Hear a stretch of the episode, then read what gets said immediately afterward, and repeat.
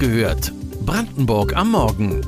Euer tägliches News-Update von mods.de und lr.de aus der Region.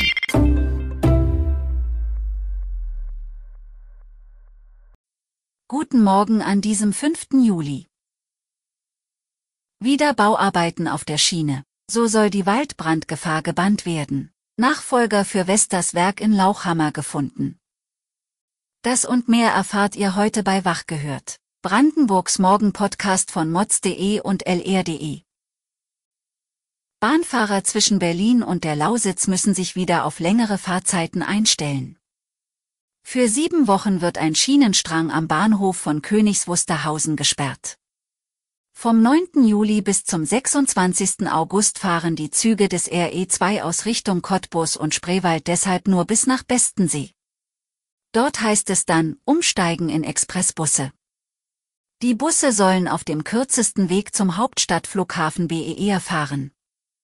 Von dort geht es dann weiter mit dem Flughafen Express oder Regional- und S-Bahnen in die Berliner Innenstadt.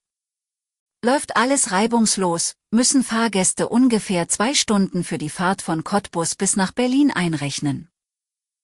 Nach monatelangen geheimen Verhandlungen ist offenbar ein Nachfolger für das Vestas-Werk in Lauchhammer gefunden worden. Vestas hat im Herbst 2021 angekündigt, das Werk aus wirtschaftlichen Gründen zu schließen. Jetzt soll es an den chinesischen Konzern Volt gehen.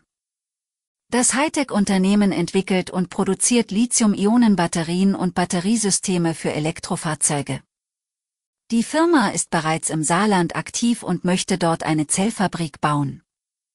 Die dortige Kapazität soll für die Batterien von 300.000 bis 500.000 Elektrofahrzeugen pro Jahr reichen.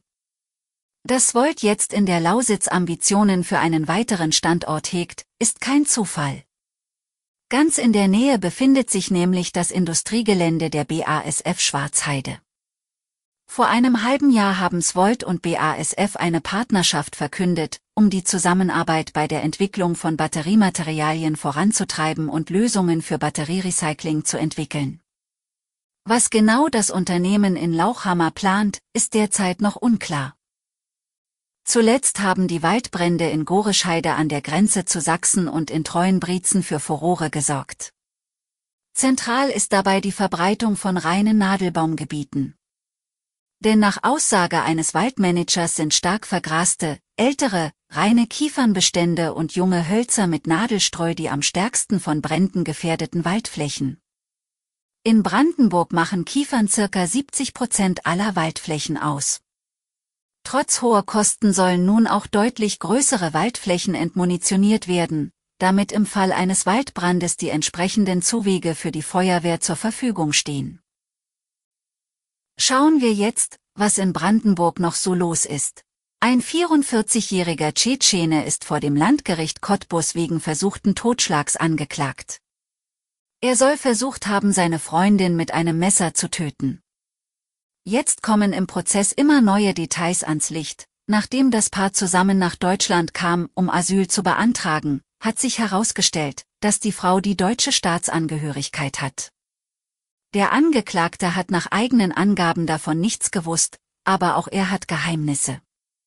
Neben der Geschädigten hat er noch eine Frau in Frankreich. Zwischen ihm und seiner Freundin soll es infolge der Enthüllungen immer wieder heftigen Streit gegeben haben. Auch über den Tattag erzählen sie unterschiedliche Geschichten. Welche Version ist wahr? Mehr dazu erfahrt ihr auf lr.de. In Frankfurt oder spielt sich gerade eine waschechte Satire ab. Bestimmt kennt ihr die Wiesen an der Straße, die über die Grenzbrücke Richtung Polen führt. Auf diesem Mittelstreifen sollte schon 2019 eine bunte Wiese mit bienenfreundlichen Pflanzen entstehen.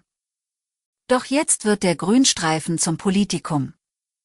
Was genau sich dabei hinter den Kulissen abspielt, haben wir auf mods.de für euch zusammengefasst. Weitere Details und Hintergründe zu den heutigen Nachrichten lest ihr auf mods.de und lr.de. Wir versorgen euch jeden Tag mit frischen Informationen aus der Region.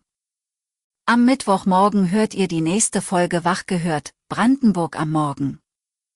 Kommt gut durch den Dienstag.